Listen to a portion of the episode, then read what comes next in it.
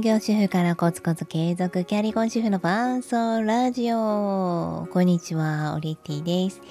えー、このチャンネルは子育て、仕事、キャリア全部諦めたくないでも忙しいそんな風に思っているあなたと共に歩んでいくキャリコン主婦オリティの伴奏ラジオでございます。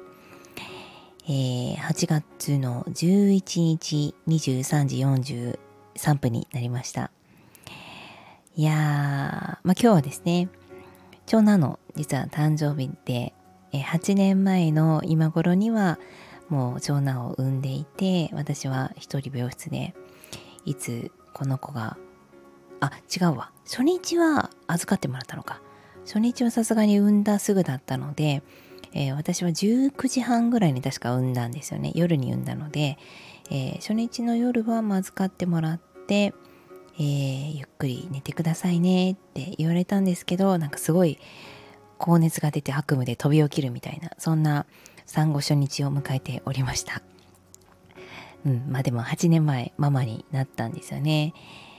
で8年経つとこうリビングで一人こうやって収録をする時間ができたなって思うとあなんかめちゃくちゃ感慨深いというかうんまあ、ちょっと今家族が体調を崩していたりするのでこう100%の状態とまではいかないんですけどでも家で今日その誕生日を祝ってる時にすごい面白くて子供たちもこう日本語でなんだろうこうギャグとか面白いのとかちょっと冗談とかを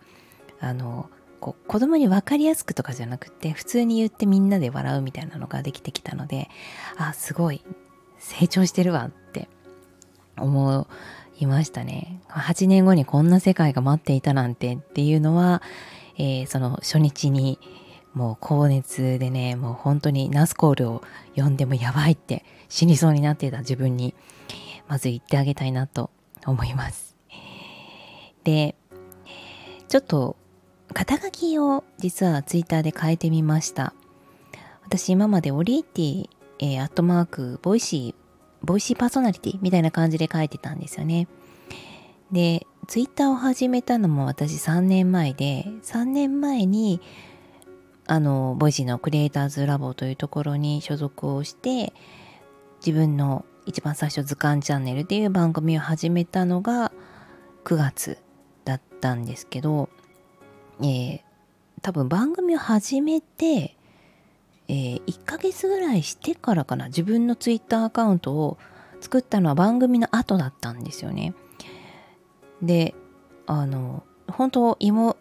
芋づる式じゃないな。なんかななし崩し的にというか本当になんとなくみんなやっぱりあるしあった方がいいのかなと思って作って、えー、で一応インスタも作ってで Facebook のアカウントはもともとあったので、まあ、そこでちょっと見よう見まねで発信をし、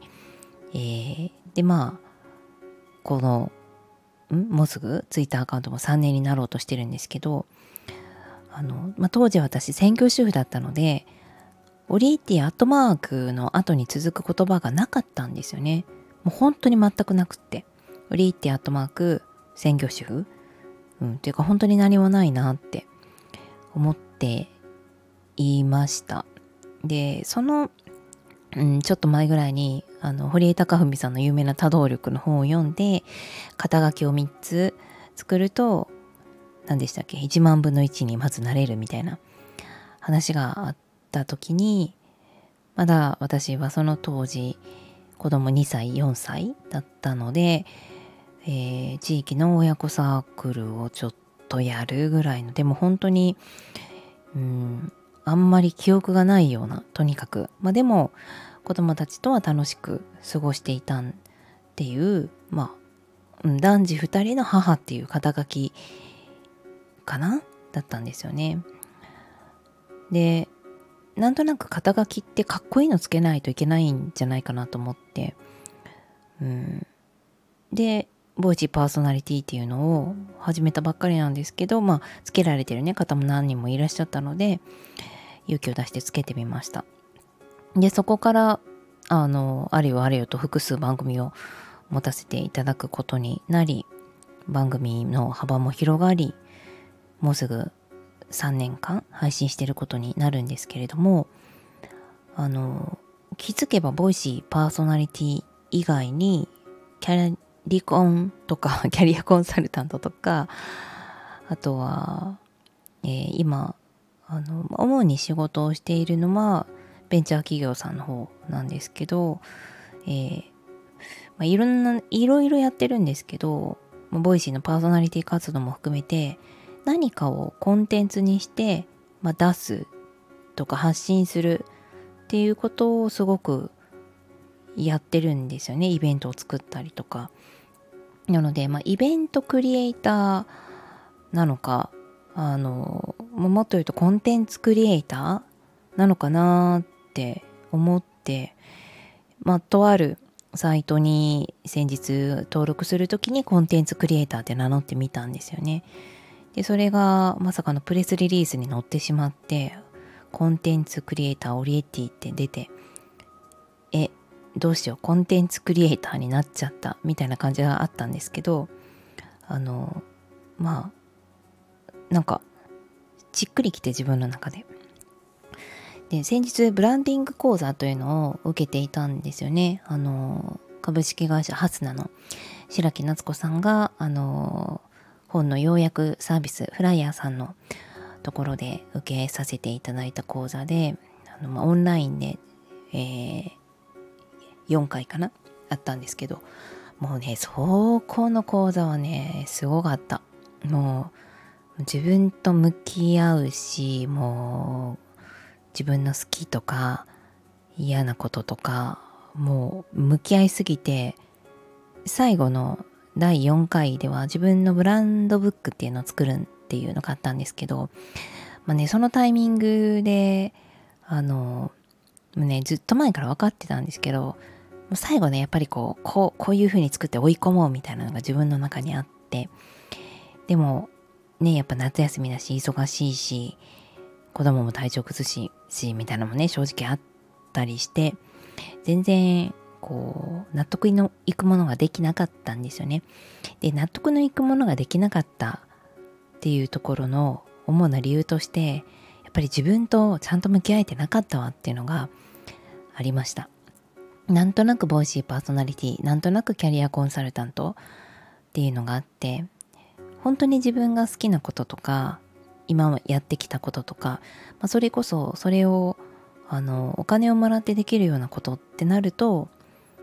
私は何か人の話を聞いたりこうこういう案があるんだけどとかこんな風にしたいんだけどって言われたものに対してああ分かりましたって言ってそれを形にポンポンポンとしてったりこう質問をバーって並べたりそれをこうインタビューしたりこう聞いてコンテンツにしていくっていうのが、ま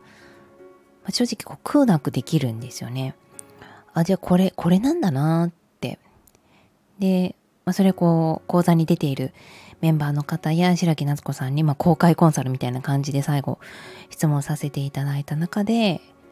ポンと出てきた言葉でして、えー、すごくしっくりきたのでツイッターの、えー、はい。肩書きを変えました。勇気を出して。かっこいいですよね。ということであの、ま、キャリアコンサルタントを取得しているというところには変わりはないんです。で、人の話を聞くのが好きっていうところにも全く変わりはないんですが、なんかこう自分の中で、あの、話を聞くっていうところと、あの、自分が何かを形にできるっていうところを打ち出していきたいなっていうのがありまして、このラジオは、まあ、専業主婦からなんか踏み出したいなとか、えー、一回ちょっと退職しちゃってなんかこういろいろやりたいことがあるんだけどでも子育ても大事にしたいしみたいな、まあ、そんな過去の自分に向けてこう背中を押すようなことをやりたいなと思って始めたものだったんですけれども、うん、もしかしたらちょっと自分の中でも、うん、本心じゃなかった部分というか、うん、なんか、まあ、キャリコンとしてしっかり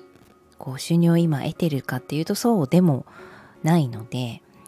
あの、まあ、そこは本当キャリコンは自分のこれからの人生全部が肥やしになると思っていてそのお仕事とかやりがいを持ってできるだろうなっていうそういうイメージはあるんですけど、うん、なんか今はちょっとまた違うのかなと思いまして、えー、キャリコン主婦ラジオって、まあ、キャリコン主婦っていうところには変わりないと思うんですけど、ちょっとラジオ名を変えたいと思っております。じゃあ何にするかって感じなんですけど、あの、もしかしたら残り3回ぐらいは、残り3回っていうか、この後3回ぐらいは、ちょっと